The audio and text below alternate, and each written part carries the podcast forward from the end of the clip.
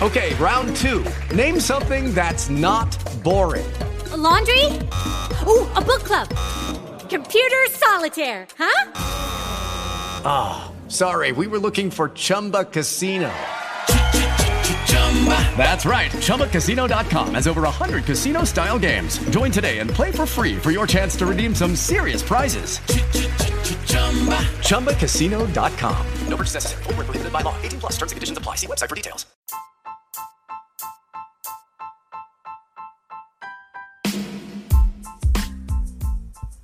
¿Qué onda, Mara? Bienvenidos a la teoría de la anécdota. donde le damos sentido a todas las circunstancias de nuestra vida, a lo bueno, a lo malo, hasta le agregamos un poquito de ficción. Es momento de que bajes la tensión, abras tu cerveza y te unes a esa tertulia con mis invitados y conmigo. Démosle.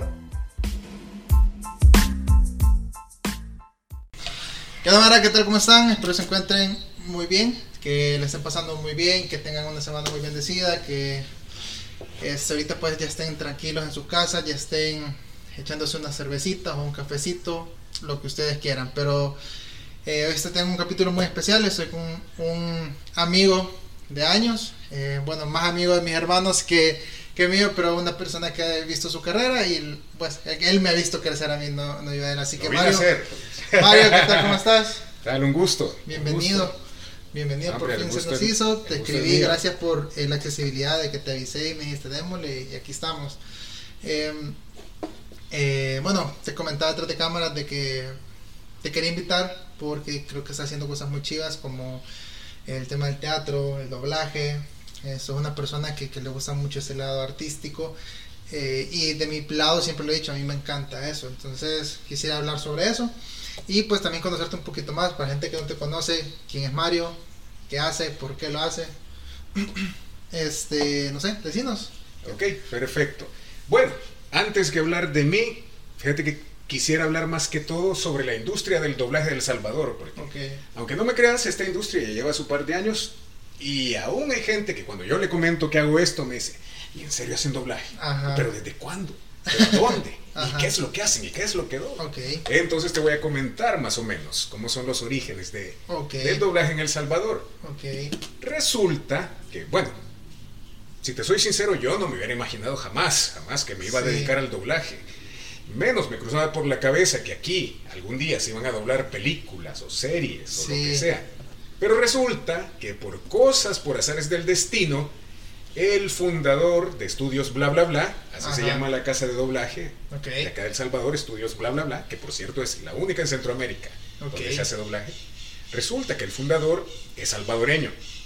Se llama Jorge García, tal vez no te suene de nombre. Ah, creo que Rafa lo mencionó en el podcast pasado, si no lo han visto lo pueden ver. Cierto, exacto, pero es la voz con la que, por lo menos con la que mi, generación creció de Fox. Los Simpson y después Transformers por Fox. ¿Él es salvadoreño? Él es salvadoreño. ¿Esto es en serio? Es radicado en Estados Unidos y él logró su carrera allá, ha hecho doblajes, la voz oficial de Fox y ha, hecho muchas cosas grandes allá.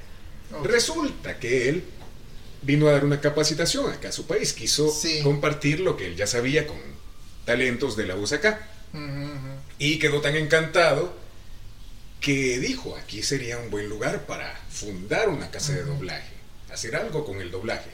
Y se asoció también con nuestro director Miguel Salinas, que también es un gran locutor, es locutor comercial y desde hace años también es muy reconocido en ese ámbito. Y juntos fundaron Bla Bla Bla. Ok, ¿cómo cuántos años tendrá ya bla bla bla eh, aquí? Tiene 14 años. Ya, ya, yo, yo un tiempito. ¿Y tú, cómo, cómo, es que llegas vos a bla bla bla? ¿Cómo llegas al doblaje? Bueno, creo que las personas que nos están escuchando en Spotify, ahorita que no te, han puesto cara, eh, pues tu voz es totalmente bien, no sé, cómo la pueden identificar y saben que es como bien de locutor, no de locutor, de personaje de, de, de doblaje. Quizás ya vamos a llegar al punto de, porque vi una foto tuya en, Instagram de los personajes que has visto, me llamó mucho la atención uno por ahí, pero eh, partiendo del principio, ¿cómo es que llegas vos al doblaje? Con la voz, con la voz, sí. Con esta gran herramienta que yo le agradezco a mi papá, esos genes que me ha dado tantas oportunidades. Ajá. Y por eso mismo, fíjate, cuando empecé a cambiar mi voz, que ahí que empiezas entre esa transición de adolescente a adulto, sí. pues ya mucha gente me hacía esa observación. Mira, tienes buena voz, tienes un buen timbre de voz sería interesante si lo explotara, sería interesante que le dieras uso. Y lo tomé en cuenta. Yo dije, sí, puede ser. Me fui interesando más que todo en la radio, ¿sí? E hice mis pininos en radio, hice también locución comercial más que todo, grabando jingles. Y sobre todo me empecé a preparar. Empecé a tomar capacitaciones, clases, incluso en la universidad también había clases de comunicaciones. Yo estudiaba otra cosa, pero conseguí chance en comunicaciones de que a pesar de que no fuera alumno, pues estar de oyente en las materias de radio y de voz. Ok, ok. Y me fui preparando, me fui preparando. Y en esas vueltas de la vida, ahí se cruzó Miguel Salinas, ahí lo conocí en una de esas capacitaciones y nos vino a hablar de bla, bla, bla. Ok. Y ahí fue que me fascinó. De entrada, sí, yo dije, wow, qué, qué, increíble, que no sabía, yo tampoco sabía que eso se hacía acá. Okay. dije, ahí quiero estar, ahí quiero probar. Bueno, este, ok, eh, por lo que me has dicho ahorita, veo como que desde, bicho, desde, desde Cipotón, ya traías como ese, ese, ese llamado. ¿Era más por tu talento de tu voz, por tus genes? ¿O, o ya había en vos como eso de que, no sé, si de chiquito te sentabas a, a ver las caricaturas y decías yo quiero hacer eso? O, hubo algo en vos que te despertó como esto es lo que quiero hacer de grande o simplemente fue fueron circunstancias de que te decían tu voz, tu voz, tu voz y bueno voy a probar y al final se terminó gustando. ¿Qué fue como ese switch, como eso que vos, que vos dijiste, esto es, en eso, a eso me voy a dedicar, o voy a probar porque me gusta, o voy a probar por el simple hecho que tengo talento. Fíjate que siempre sentí atracción por lo artístico, o por lo menos con, la, con, tener comunicación con el público. Siempre me encantó eso de poder transmitir emociones, de ver cómo la gente quedaba fascinada con, con gente que representaba ciertas cosas en escena, dejarte algo. Y sobre todo siempre quise hacer algo fuera de lo común, algo, algo que no esté establecido, como una, ciertas carreras que ya no se establece en la universidad, ciertas profesiones. Siempre quise ir más allá. Entonces también por eso mismo eh, empecé a estudiar actuación. Yo me dedico al teatro también desde hace años. Eh, soy graduado de artes dramáticas, de hecho estudié la carrera de artes dramáticas. Y entonces asocié eso, ¿ok? hago actuación y me dedico a hacer cosas con la voz. La actuación con la voz, directo al doblaje. Ahí está. Ok, ok. Este, también, bueno, sí, creo que también, bueno, mis hermanos, y hace poquito viendo a mi hermano de Estados Unidos, que lo pudimos tener aquí en uno de los primeros episodios. Eh, ese reencuentro escuchaba que, que, te decían que vos eras el que podía dibujar aquí, que hacía los murales, que hacía, que ahí hacía los, bueno, que compraron ciertas cosas de patinaje y que bueno, que hacías el arte. Entonces siempre, siempre fuiste como afín a ese lado como artístico. Cierto, y mucha gente creyó que yo iba a ser dibujante. Sí. Pero bueno, lo pude haber sido, pero quizás no era mi pasión. Yo me gusta y lo practico de vez en cuando, pero no me vi como dibujante. Sí es un talento que lo puedo ocupar, de algo me va a servir. Ajá. Pero lo principal, lo mío, lo que me apasiona, lo que yo sentía que me llenaba era eso, la actuación. Ok. Este, ¿Tenés algún personaje o alguna persona que sea tu inspiración en, el lado del doblaje o como artista que vos digas, eh, este es como mi referencia? Claro, claro, siempre he admirado a la gente que ha hecho doblaje y son voces que se te quedan desde niño hasta la fecha. Hay voces que para mí son especiales y los escucho decir una palabra y me transportan. Por ejemplo, puedo decirte el Tatar Bisú, Tatar Bisú que era un gran actor de México, hacía mucho doblaje. Y mira, era increíble, era un hombre de las mil voces, hacía la voz de Pedro Picapiedra, de Pablo Mármol, del Pájaro Loco, de Popeye, de Don Gato, del Superagente 86 y muchos, muchos más que se me van, pero imagínate, qué talento, de verdad. Era, era Pedro Picapiedra y Pablo Mármol, era el mismo. Exacto, son las dos voces. Y también Francisco Colmenero, que yo creo que ah. ya lo has escuchado, es la voz oficial de todos los cuentos, de las narraciones de los cuentos de Disney. Sí, ese, ese ya lo he escuchado, este, porque bueno, a mí me gusta mucho consumir este últimamente mucho contenido, muchos podcasts y también ciertos artistas que les gusta hablar sobre esto. Por ejemplo, conozco un poquito la carrera de Mario Castañeda, que es el, ah, famosísimo Goku. O, Kevin de los años maravillosos, que fue una serie que muchos recuerdan hasta ahora. O, Jim Carrey, que es ah, para mí es como mi actor favorito y él hace el doblaje en la mayoría de sus películas. Este, bueno, ahorita que se ha puesto de moda algunos que, que se han puesto ahí en sus TikToks y he visto que hay varios de doblajes mexicanos. Y la verdad es que es bien bonito ver cómo como al final no solo es que doblen una voz, son actores de doblaje. No sé si nos podría explicar como qué es eso, cuál es la diferencia o, o cuáles las virtudes que tienen estos actores de, de, doblaje para, para, lograr hacer esto. Pues sí, una de las características principales que tiene que tener la persona que hace doblaje es, la actuación. Porque fíjate, yo te voy a poner un ejemplo. Aquí carecemos de personas que se dediquen a la actuación. Entonces, ¿qué es lo que sucede? Eh, en los inicios de bla bla bla se tuvo que empezar con gente que venía, pero de hacer otras cosas, locución comercial, de hacer radio, eh, ser voces oficiales de otras cosas, pero tal vez no estaba muy reforzado ese lado, el lado actoral.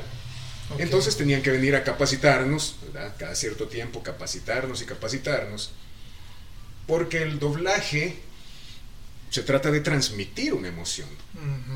La misma palabra lo dice, doblaje. Tienes que ser casi el doble de la persona que está en la pantalla. ¿sí? si está llorando, te tiene que transmitir ese llanto. Si está con cólera, esa cólera. Y así, todos los sentimientos. Sí. Porque no tienes idea, no tienes idea qué, qué terrible se ve cuando la persona que ves en pantalla tiene un sentimiento, pero la voz es plana. Si cuando algo no combina. Entonces sí. y de hecho en México y en otros países, en casas de doblaje que ya tienen años, que son instituciones del doblaje, es un requisito que los dobladores y las dobladoras fueran actores y actrices.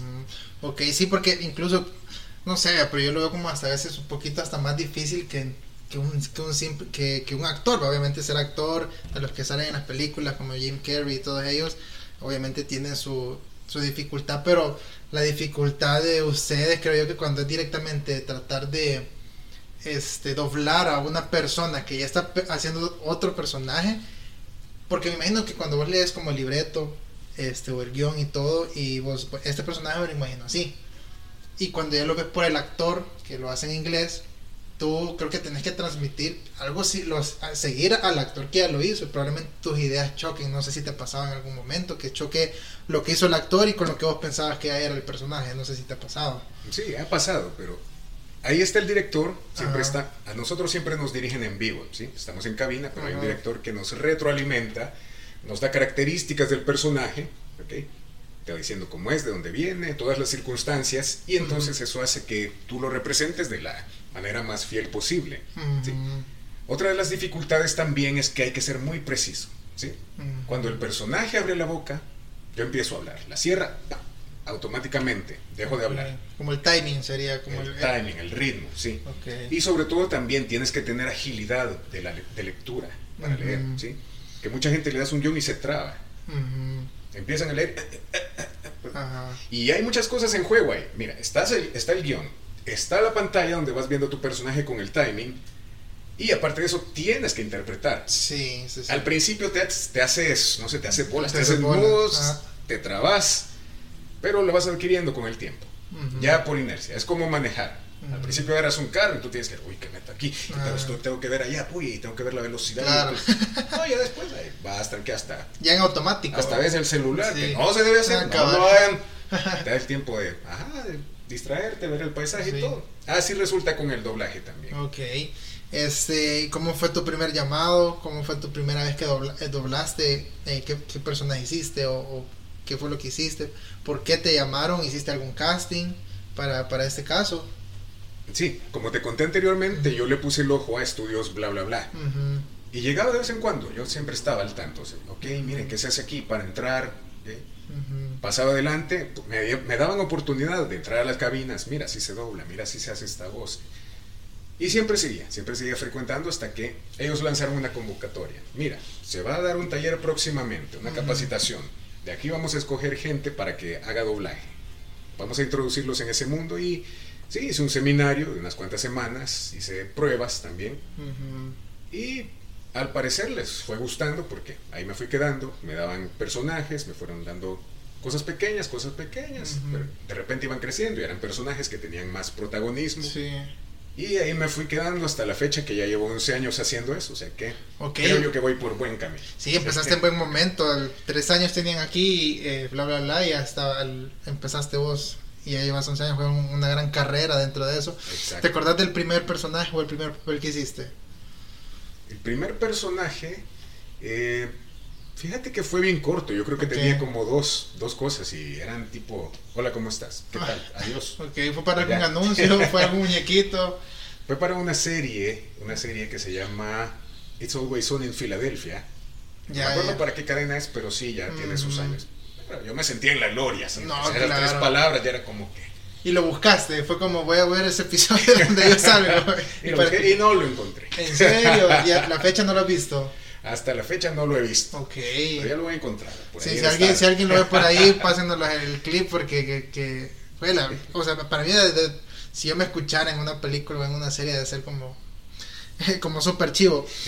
Sí. Me imagino que igual el teatro te ha ayudado al, al, doblaje porque te ayuda como a interpretar mejor. ¿Crees que te ha ayudado un montón el teatro? Claro que sí, ese es un valor agregado que yo diría que ha sido como mi puerta de entrada y ha sido el factor para que me sigan dando más trabajos, me sigan tomando en cuenta. E incluso muchos directores me lo han dicho, que eso les gusta, que tienes, me dicen, tienes una lectura muy comprensiva, tienes un ritmo, un timing para leer, todo, tienes una comprensión del personaje, te compenetras con el personaje. Claro. Entonces, Lucky Land Casino asking people what's the weirdest place you've gotten lucky? Lucky? In line at the deli, I guess. Aha, in my dentist's office. More than once, actually. Do I have to say? Yes, you do. In the car before my kids' PTA meeting. Really? Yes. Excuse me, what's the weirdest place you've gotten lucky? I never win and tell. Well, there you have it. You can get lucky anywhere playing at LuckyLandSlots.com. Play for free right now. Are you feeling lucky? No purchase necessary. Void where prohibited by law. 18 plus. Terms and conditions apply. See website for details. Eso mismo. Y como te comentaba, sí. eh, ese, ese sería el requisito ideal, que todos los que hacen doblaje tengan cierto bagaje cultural o cierto conocimiento de la actuación. Okay. Porque no es solo hablar, no es solo Y yo te, te puedo decir esto también. En estudios bla bla bla también he visto pasar muchos locutores de acá, famosos, y que en su rama, en su radio son lo máximo, y, y te pueden hacer mil voces, y tú gozas con ellos y todo, pero a la hora en que ellos tuvieron que doblar, pues no se adaptaron, no dieron el ancho, y Hicieron uno que otro intento y de ahí, adiós. Por lo mismo, como te digo, no se trata de solo de hacer voces, solo de hablar bonito. Se trata de transmitirle algo a alguien. Claro. Sí, y, ajá, como vos decís, son ramas totalmente. Uno creería que a ah, cualquier locutor, bueno, incluso te lo dije al principio, tu voz de locutor, vea. Es como uno dice, ah, que este como el locutor puede llegar a hacerlo, pero requiere un trabajo más. Yo lo que he visto y en las entrevistas que he podido ver a personas que hacen doblaje en México es como tratan de hacer énfasis en eso. O sea, no solo es hablar, no es no es un trabajo, ¿cómo se dice?, menospreciado, sino que al contrario, es, son un actor, literalmente son un actor y que, y que hacen eso, pues transmitirte lo que el personaje, lo que el muñequito hace, lo que la otra persona ya hizo. Entonces, es, y esas voces te quedan también para toda la vida. Pues yo creo que uno ha crecido con esas voces de las películas y, por ejemplo, a veces ves, eh, yo, a Mario Castañeda te das cuenta de que ves a Jim Carrey, pero de la nada ves a Bruce Willis y es la misma voz y decís, hey, esa es la voz de, de allá, vea. A mí me ha pasado, entonces es bonito también poder reconocer ese tipo de voces en otros personajes. Exacto, y tienen tan buena técnica que hay frases icónicas que te enchinan la piel, o esa voz, ese tono de voz y algo te provocan. Ah, hoy, hoy estaba viendo un video que creo que es de las cosas que, que, que te hacen vivir, que lo que vos decís, transmitir un sentimiento. Eh, se ha hecho famoso un video por ahí de cuando en Dragon Ball Z, para los que vieron Dragon Ball Z, eh, cuando Gohan se transforma en Super Saiyan 2 contra Cell, el grito que hace ahí, lo estaban comparando con el japonés original, con el gringo y con el mexicano, y decían que el, mexicano era como el que más te generaba. Entonces yo me acordé y lo escuché y fue como, puya, la energía que te da ese grito es como, wow, y es el puro doblaje, Este de, y el teatro, ¿cómo, obviamente eso estudiaste? ¿Cómo fue que, que empezaste en el teatro? O sea, una cosa es estudiarlo, una cosa es eh, tomar la decisión de, de, esto me apasiona y esto es lo que quiero hacer. Empezaste directamente, bueno, estudiaste actuación. ¿Cómo es que llegas al teatro? Llegué por la universidad y fíjate que aquí normalmente así empiezan muchas personas. Cada universidad, o por lo menos en aquel tiempo que yo hice estudios universitarios, cada universidad, universidad tenía un grupo extracurricular de teatro. Así tenían su departamento de deportes, su departamento de qué te puedo decir de artes de canto, de baile, así tenían también su departamento de teatro. Y debido a que en aquellos tiempos había carencia de estudiar actuación de una manera formal, ya digamos, ya titulada, la hay de hecho hace unos años, que es de donde yo me gradué. Sí. Pero antes de eso no había, no había, habían cursos, habían talleres que no te contaban como un título. Sí. Entonces lo más cercano para aprender de una manera integral era meterte a esos grupos. Y yo empecé metiéndome al de mi universidad. Y hicimos buena química con el grupo, con los alumnos que estaban de diferentes facultades, con, con mi director, uno de mis primeros directores, que Salvador Solís, de hecho, que hizo muchas producciones acá, hizo audiovisuales en su país Costa Rica también, él residió muchos años en Costa Rica, también hizo muchas cosas interesantes allá, y tuve buenas bases, tuve buenas bases de actuación con él. Tanto así que yo dije, de aquí soy. Y muchos que estudiamos en ese tiempo con él dijimos, de aquí somos, y ellos andan haciendo cosas relacionadas al arte, sea, sea estatuismo, sea producción artística, gestión cultural, lo que sea, pero se han quedado ahí. Y yo me quedé ahí. Con, con, yo sé que es pregunta difícil, pues, pero ¿con qué te identificas más vos? ¿Teatro o el doblaje? ¿Con cuál sentís vos que, obviamente, las dos te creo que te apasionan, son feliz haciéndolo, pero ¿con cuál sentís más como emoción, como más, no sé, te sentís más en un pez en el agua? ¿Cuál dirías vos que es una de esas dos, el doblaje o el teatro? Te podría decir que son diferentes y me, transmiten muchas cosas las dos, pero quizás lo esencial yo creo que es el trabajo con la voz. Siento que me ha abierto muchas puertas la voz, me ha dado muchas satisfacciones. Y como te digo, para mí me llena mucho que me sigan tomando en grandes producciones. Mira, estamos de hecho trabajando con streamings, con Amazon Prime, te puedo decir, trabajamos mucho tiempo con National Geographic eh, con FX también, que, que hasta tú te quedas, wow, que para que tomen en cuenta El Salvador es porque aquí se está haciendo algo grande. Y es algo, como te digo, nunca pensé dedicarme a eso, entonces es un, como un regalo que me dio la vida. Sí. Algo que nunca pensé hacer.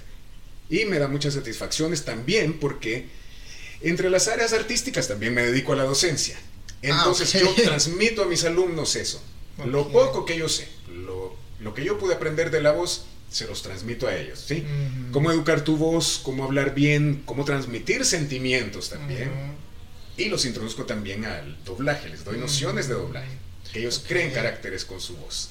Ok. El, el, el, primer, el personaje como más icónico que creas que hayas hecho hasta, hasta ahorita, digas como que el más famosito por ahí.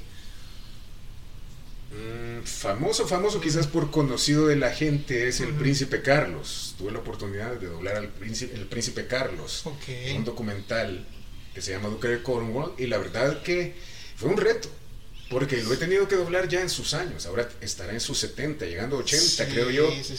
Entonces tuve que usar otra técnica para envejecer mi voz, no doblarlo con esta voz. Bueno, en ciertas cosas sí. Había pedazos donde hacían remembranza de su juventud, pero por lo general sí, tuve que mantener toda la técnica de envejecimiento de voz para darle credibilidad a ese personaje. Y que me lo dieran a mí también fue, fue algo que la verdad valoro mucho, que me tomé en cuenta, porque no es cualquier personaje. Sí. El príncipe Carlos, sí, claro, claro. Sí, ahí lo vi en parte de, la, de las fotos. Vi un, un, muñeco, un personaje, una caricatura. No sé si estoy mal, no sé si era Lex Luthor. No. Ah, no, esa fue una serie también que se llama Invincible. Ah, sí, ahí está. Ah, pues sí, sí lo vi. Sí, sí, a que sabía que. Pero es que como el traje como se parece a un de Lex Luthor. Cierto. Y también es, la temática de cómic también. Todos mm. tienen cierta similitud. Sí, es que yo sabía que lo he visto. Y pensé que era ese, pero tenía ahí la. la no me recordaba muy bien eh, ese personaje, o sea, varias gente lo vio, o sea, esa serie se hizo como bien, bien, bien famosa, pues, y yo la vi hace que unos meses y vi ese personaje. Eh, ¿Cómo llega ese personaje a vos? O sea, te lo pregunto porque a mí me llama mucho la atención ese personaje en sí. Entonces, eh, ¿cómo llegó ese personaje? Eh, ¿Qué fue fácil? ¿O te costó un poquito encontrarle ese personaje?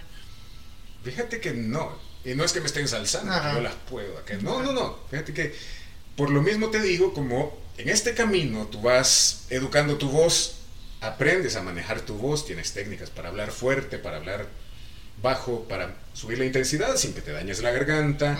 Eh, aprendes también a hacer diferentes tipos de voces también. Sí, sí, sí. Desde la más aguda hasta la más grave. Y entonces me tomaron en cuenta para eso. ¿sí? Debido a lo moldeable de mi voz, pues cuando a los directores les llega un proyecto, ellos como que ya conocen nuestras voces y entonces tienen a ciertas personas que puedan dar el perfil. Y entonces me llamó mi director y me dijo, mira, tú tienes el perfil de, de Sansón Negro, se llama el personaje. Vamos a ver, te voy a hacer unas pruebas. A ver, mira cómo es, mira cómo es. Es, es así, es alto, es musculoso, corpulento, ¿verdad? Es adulto, ya se verá como unos 50. trata con esas características, a ver, ponlas en la voz. Y lo hice y ahí, ahí que es tuyo. Ok, qué buenísimo. Sí, la verdad que eh, lo, lo, voy a buscar, porque me imagino que ahí aparecerá como tu nombre ahí en la serie, que, está en Amazon Prime, como vos decías, ahí en Amazon Prime. Eh, qué buenísimo saber que un salvadoreño está en, ese tipo de, series, en ese tipo de proyectos que son muy grandes. Eh, esa serie sí te puedo decir que yo sí he visto como, o sea, sí pegó un montón y saber que un salvadoreño está trabajando ahí, este me llama mucho la atención. Y seguimos después de este pequeño corte. Espero que ya hayan ido a agarrar su birria este, se sientan más relajados. Ahorita para la gente que nos va escuchando en el carro, también para los que nos escuchan en Spotify. Este, bueno, hablamos un poco del doblaje, cómo vino El Salvador, cómo ha sido parte de él, bueno, casi que la mayoría de tiempo ya empezó hace 14 años, pues ya llevamos 11 años trabajando en el doblaje. Eh, te dedicaste a la, eh, a la actuación también por el lado de teatro, ese lado quisiera tocarlo un poquito más, pero también quisiera que nos contés un poco de la de lo que yo considero el corazón de, este podcast, que son las anécdotas. No sé si tendrás alguna anécdota que nos quieras compartir, tanto como si en un momento te costó meterte en esta industria o, seguir, porque a veces de la, en el lado artístico a veces uno puede llegar a tener flaquencias con, con, los papás, con los amigos, o porque no hay mucho apoyo, uno puede llegar a decir, o sea, no estoy ganando lo que quisiera, o si tuviste alguna anécdota chistosa que nos quieras compartir que te haya ayudado a tomar alguna decisión, lo que querrás, pero si una anécdota que haya sido un parteaguas en tu vida. No sé si nos las pudieras compartir. Ok, bueno, en cuanto al doblaje, te puedo decir que una de las anécdotas que yo más recuerdo es cuando me dieron mi primer documental. Ok. Yo iba a ser el narrador de principio a fin. Wow. La verdad que sí tienes muy bueno para un documental, o sea, me, lo imagino. Y pero es que la gente no se imagina esto. Mira. Puedes ver un documental de dos horas en televisión y ese documental lo has grabado de 9 de la mañana a 4 de la tarde, si no es que más. Solo has hecho tu pausa para ir al baño, para comer, pero de vuelta al estudio. Y dale, que dale, que dale, que dale. Y ese documental, pues mira, fue una trabadera, pero una trabadera de lengua y que me trae... No, perdón, no, no, no, que y palabras que no podía decir, las decía al revés, o me montaba una sobre la otra, o me comía, o decía mal la pronunciación. Sí, sí, sí. O, la dislexia, que cambias la letra y la palabra. Y ya no podía más. Ya, mira, estuve, ¿qué te podría decir? Casi ocho horas en estudio y era como que. cansadísimo, sí, imagino. Cansadísimo. Pero afortunadamente fluyó y me siento satisfecho porque, sí, eh, fue mi primer paso, porque solo me habían dado personajes secundarios o personajes que no tenían mucha relevancia o mucha intervención, pero desde ahí me empezaron a tomar más en cuenta para proyectos grandes. Y también me alegra mucho que nos tomen, nos sigan tomando en cuenta, como te digo, para streamings que hoy están en auge, que quien no los conoce, que los tomen en cuenta para esos trabajos. Y que mucha gente también ya me reconoce, mucha gente en el extranjero.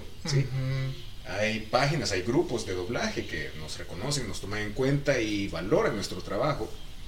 Y ya nos registran, ya estamos registrados dentro de la gente que hace doblaje, de los actores y actrices de doblaje latinoamericanos. Ok, qué buenísimo. O como te lo decía, qué, qué bonito saber que un, salvadoreño está ahí, nos está representando en, este ámbito. Que yo lo considero muy bonito. Me, encantaría en algún momento, tal vez, aunque sea lo que vos decís, un hola, adiós, nos vemos. Y ya estuvo, y buscar mi nombre al final, vean los créditos. Eh, y en teatro también, te puedo decir, mi primera experiencia en teatro fue cuando hice mi primer monólogo. Ok. Y que me dio la oportunidad de viajar por primera vez. Fui a México. Okay. México representando al país a un festival universitario que que nos gestionó la Universidad de Guerrero. Y pues es, es bonito ir, sobre todo porque hay un valor más, más especial, porque no vas solo como vacacionando. Sí. Cuando vacacionas te diviertes y todo, ¿verdad? Pero vas por algo que a ti te llena.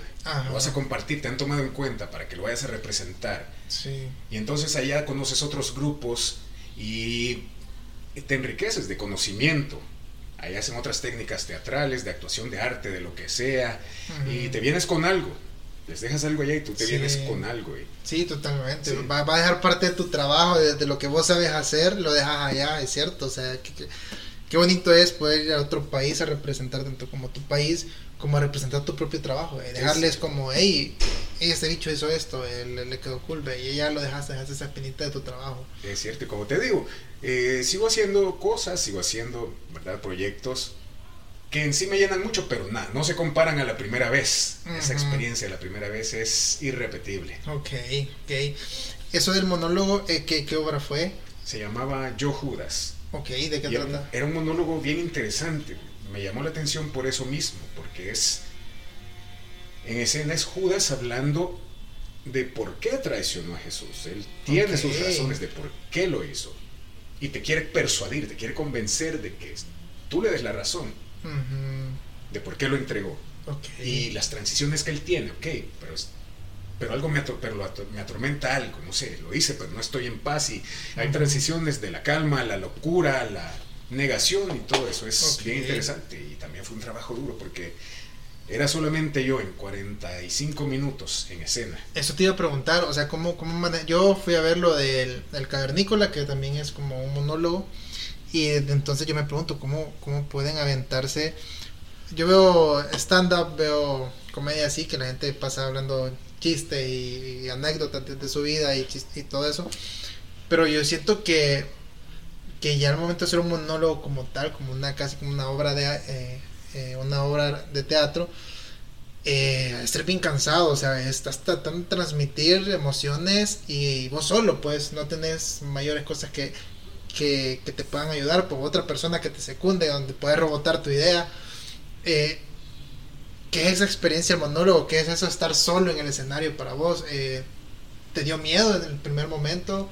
obviamente los nervios o sentir demasiada presión, es algo, no sé, ¿qué, es esa experiencia de dar una obra vos solo? Claro, nervios siempre hay, miedo siempre, sobre todo cuando es un estreno. Siempre, siempre.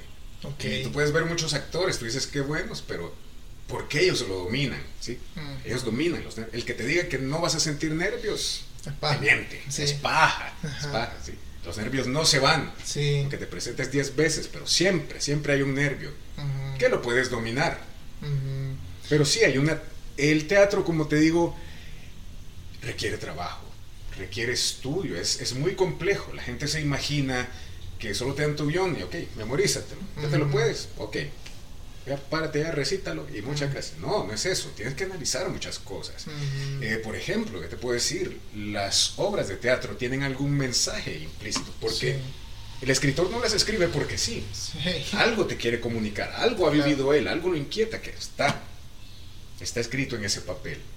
y tú tienes que averiguar qué es, qué pensaba o, cuáles eran las circunstancias, la situación del país, digamos, de donde sea, la situación política que se estaba viviendo o lo que sea. Y analizar el personaje, sus causas, por qué hace esto, para dónde va, quién es, sus antecedentes, de dónde viene, qué es lo que busca. Esa obra, esa obra me parece muy interesante. Ya no la estarían dando, esa, la de Yo Judas. Pues por el momento ha quedado archivada, pero sí, un tiempo que sí, la estuve presentando muchísimo. Y pues en algún momento puede surgir. Los proyectos de teatro ahí están. Sí, yo últimamente he visto que han habido, bueno, no sé si porque a mí me ha interesado más o le he puesto más atención, pero veo que últimamente ya el, el, teatro se está activando más. Yo siento que hubo un tiempo que casi no, no habían obras de teatro, no sé si ahí tú me corregirás, pero siento que hoy, por ejemplo, ahora está el, teatro que está aquí en Galerías.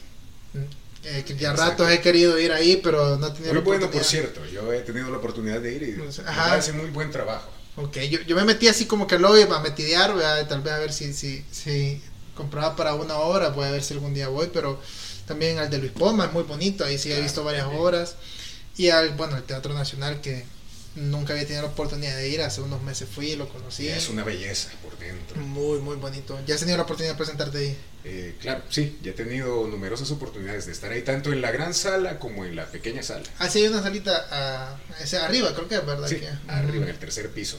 Ok. Ahorita, eh, proyectos de teatro, ¿en que, ¿en que estás? ¿Dónde te pudiéramos ir a ver también? De hecho, estuve este fin de semana pasado, tuve temporada en el Teatro Nacional, estuve trabajando con un colectivo de teatro que se llama Teatro Célula. Célula. Célula. Ok. E hicimos un montaje que donde somos dos en escena, una chica y yo, que se llama El cepillo de dientes. Y trata sobre un relaciones de, de pareja. Y eso, eso, exactamente, el nombre, como un cepillo de dientes puede una cosa tan insignificante puede cambiar los hábitos, el humor de la pareja. Ok, fíjate que esa es una de las cosas que dice mi mamá. Cuando me ve que veo el, dejo el zapato ahí tirado y me dice, esos son motivos de divorcio, me dice. Claro. No, pero es que, sí, hay cosas así. Pero sí me pega el 20 del el, tema del cepillo de dientes, o sea, uno mal puesto, chuco en medio de la de la mamá, de la mano que lo mal puesto puede ser causal. Claro, y creas una conexión con esa con ese utensilio, con esa herramienta que tú no te imaginas. ¿Cómo te sientes tú cuando te vas de viaje y no lo llevas? O se te pierde. Sí. En el peor de los casos, alguien te lo usa. Ajá. así parece un aparato inofensivo, pero te puede crear tantas emociones, tantas sensaciones. Mm, eso es lo bonito del teatro y escribir una historia, porque creo que agarrar esa premisa, me imagino lo que vos decís, en qué circunstancias estaba la persona que lo escribió quizás estaba peleando con su esposa o lo que sea y, vio el, el, el, el, cepillo de dientes y dijo, pues este cepillo empecé a pelear, ¿vea? ¿Y qué pasa? Y empezando, ¿tú no has escrito alguna obra todavía? ¿No, no te llama? ¿O no, quisieras no, no, se me ha dado la dramaturgia por el momento. Okay. Es interesante y de verdad, yo admiro a la gente que lo hace porque también la escritura no es de cualquiera, es un talento que uno entre un millón. Ok. Eh, cepillo de dientes está, eh, no sé si va a estar pronto en otra, en otra obra. Por el momento no, por el momento estamos inactivos, pero pueden seguirnos en nuestras redes sociales, estamos como Grupo Teatro Célula. Ok. okay y ahí vamos a estar publicando. Pueden seguirlo, que lo vamos a poner. Exacto. Ok, vi, vi, otra que saliste hace poquito, no sé cómo se llamaba la, la, obra en la que estuviste, o era esa de Cepillo de Dientes. Esa es la más reciente. Ok, y antes de esa, ¿cuál fue la que estuviste haciendo? Antes de esa, bueno, pasé mucho tiempo sin hacer teatro, la verdad. Ah, ok, acabas de regresar. Acabo de regresar. Ok, qué buenísimo. Eh, bueno, eh, gracias Mario por tu tiempo. gracias a vos. Por, darme... Yo siempre trato de, hablar con gente que, que, admira su trabajo, que, que, está haciendo cosas chivas, sobre todo el lado creativo. Me encanta el, el, el, lado creativo de la gente que puede hablar a través de su música, a través de su actuación, de, de doblaje y que y que ahora nos pueden estar representando como país en, en otros lados, pues sobre todo lo que me decía, a mí, me causa mucho revuelo el, la, la, la, caricatura esta de Invincible, que, que aparezca vos y un personaje que, que pues la verdad que sí tiene varios momentos en escena, incluso, bueno, te quería preguntar, las escenas de peleas, eh, me imagino que han de ser bien divertidas, bien, porque tenés que, yo he visto como Hugh Jackman hace a Wolverine y, y hace las cosas de las voces y se mete en el personaje. No sé, eso, eso, esos momentos de pelea, ¿cómo los vivís? Pues mira, cada locutor tiene su técnica. Ellos, no sé, eh, ¿qué te puedo decir? Hay unos que te pueden decir, no, a mí me funciona estar inerte. No, a mí me funciona representar lo que va en escena, no sé. Cada quien tiene su, su, manera, su manera. Pero yo te digo, yo, a mí me ayuda mucho eso, ¿sí? de meterme en la escena. Yo trato de copiar fielmente la emoción del personaje que está en pantalla. Y si está agitado, pues no sé, me empiezo a mover pues, para que se oiga natural, porque en el doblaje hasta eso tienes que ser exacto para copiar. Sea estornudo, sea jadeo, sea, sea pujar, no sea un respiro, todo. Todo lo tienes que hacer. Ok, qué buenísimo, qué buenísimo saber eso, que, que estuviste en una... Y espero de verdad que, te, que tengamos otros papeles, cuando salgas ahí nos avisas y vamos a a darle compartir porque la verdad que me alegra mucho eh, que puedas dejar esa huella que, que tú la herramienta que vos tenés que, que sabes que, que, la gente la detectó de joven y que tú la has podido pulir que es tu voz y que te apasiona utilizarla que pueda llegar hacia otros lados vea que pueda llegar eh, a generar esas emociones a muchas personas que creo, no dudo que lo hayas hecho ya, pues, y que puedas seguir haciéndolo. Este, muchísimas, gracias por venir, por, darme aquí el ratito, por poder darnos la, la, charla. Y bueno, espero tal vez algún otro capítulo nos podamos ver y hablar eh, sobre muchos otros temas o algún otro proyecto que haya hecho. Claro que sí. Va a ser un gusto y gracias también a los que siempre están pendientes de este podcast y de estas entrevistas.